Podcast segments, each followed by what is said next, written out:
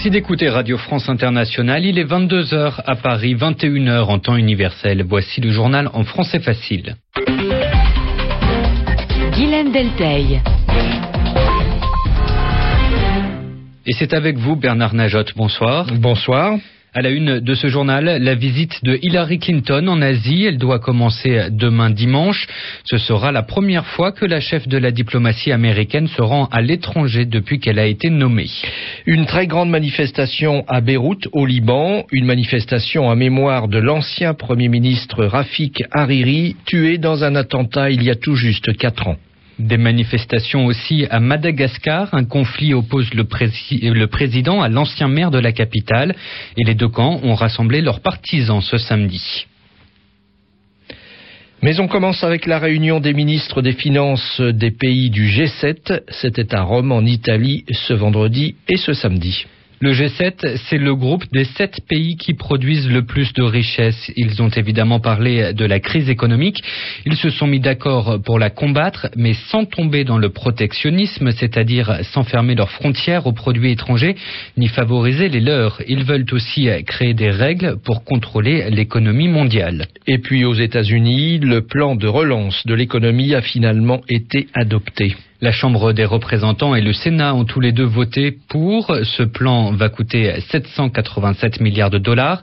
Il prévoit de baisser les impôts et d'augmenter les dépenses publiques pour soutenir l'activité économique du pays.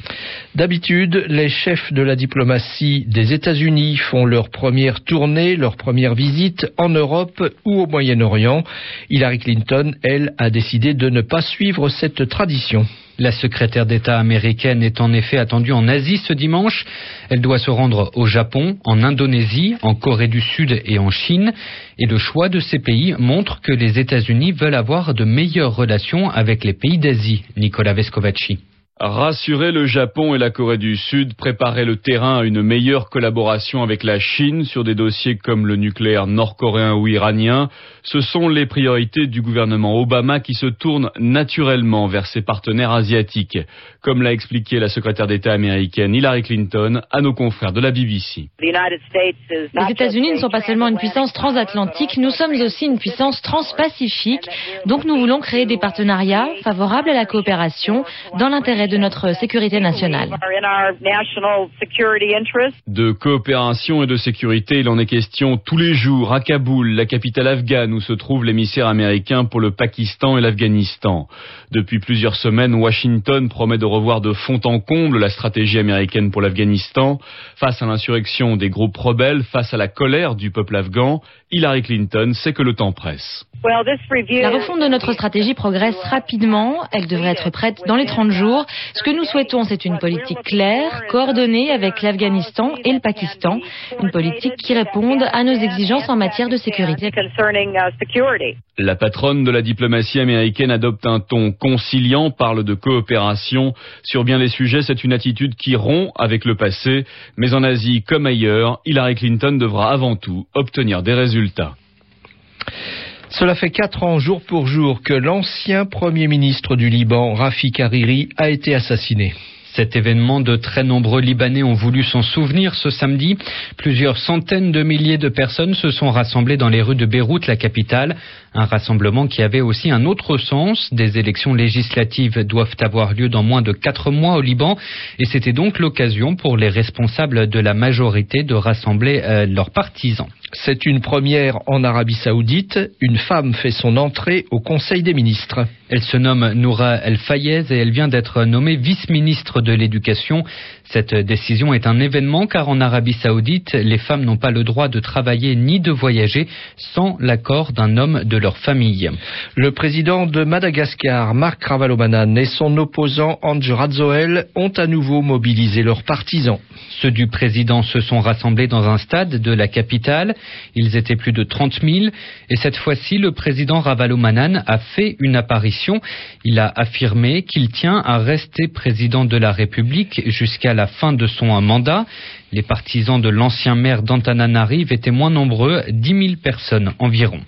Dans l'actualité française, deux hommes politiques de Guadeloupe appellent à un assouplissement de la grève générale.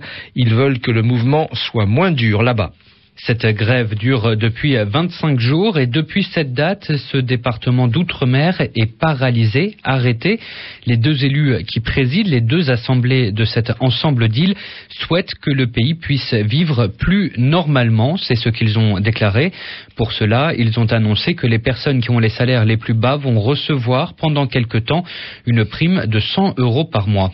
Cette grève est menée par le LKP, un rassemblement de syndicats. Elle a déjà gagné l'île voisine de la Martinique et la tension monte en Guyane et à la Réunion. On peut donc dire que cette colère commence à s'étendre à de nombreux départements d'outre-mer, ces territoires éloignés de la métropole, mais elle pourrait aussi toucher la métropole elle-même. Un comité proche du LKP, qui s'appelle d'ailleurs Continuité LKP, vient d'y être créé en métropole. Jean-Jacob Bicep en est l'un des membres.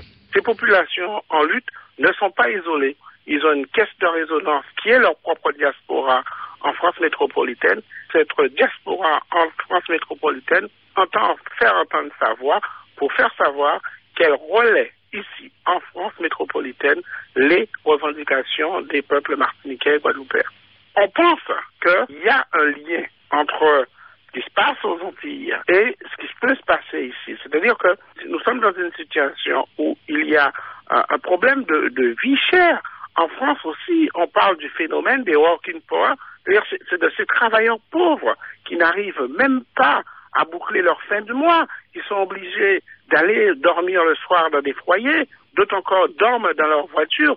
Oui, nous pensons que ce qui se passe là-bas peut être l'occasion d'un réveil en France métropolitaine de tous les laissés pour compte de cette société. Jean-Jacob Bicep, l'un des membres du comité continuité LKP, joint au téléphone par Caroline Vic. Quelques mots de sport, avec d'abord la victoire de la France contre l'Écosse dans le tournoi des Six Nations. Il s'agit de rugby. Les Français ont gagné 22 à 13. Défaite en revanche de l'Angleterre au Pays de Galles, 23 à 15. Et puis en tennis, la finale de l'Open Gas de France opposera ce dimanche Amélie Mauresmo à Elena Dementieva. Jeudi dernier, le groupe euh, pétrolier français Total a annoncé de très gros bénéfices pour l'année 2008. Il a gagné près de 14 milliards d'euros. Et ce sont les plus gros bénéfices jamais enregistrés par un groupe français, un record qui entraîne beaucoup de commentaires. Certains demandent que cet argent soit redistribué, reversé aux consommateurs. C'est le cas notamment aux Antilles françaises où les habitants se plaignent que le prix de l'essence est trop élevé. On en parlait il y a un instant. En tout cas, Total, c'est le mot de la semaine qu'Yvan Amar a choisi. On a un mot de la semaine qui vient spontanément à l'esprit, c'est Total. Comment ça, Total? C'est un mot, bien sûr, mais un mot bizarre, puisque c'est une marque. Une marque déposée, donc un nom propre, en même temps que c'est un adjectif qui existe en français, qui veut dire global, complet. Mais c'est un nom propre dont l'usage même s'il est gratuit, même s'il est permis à tous ceux qui parlent le français ou même une autre langue, mais dont l'usage est soumis à des règles. Par exemple, on n'a pas le droit d'appeler Total un autre produit que ceux qui appartiennent à ce groupe. Le nom, il a été choisi au début des années 50 parce qu'il sonnait de façon moderne. Il était court, il était facilement prononçable dans de nombreuses langues, et c'était important parce que cette marque de pétrole visait déjà un développement international, et puis surtout il ne voulait rien dire de trop précis. Il devenait justement un nom de marque des produits d'une compagnie dont le nom était plus long, était moins moderne. Hein. C'était la compagnie française de raffinage. Alors pourquoi Total c'était plus moderne déjà en 1950 Parce que ça sonnait mieux, c'était plus bref, mais surtout parce que c'était plus énigmatique. C'est-à-dire que ça ne voulait pas vraiment dire quelque chose de précis. Total, ça ne décrit rien, ça, ça nomme.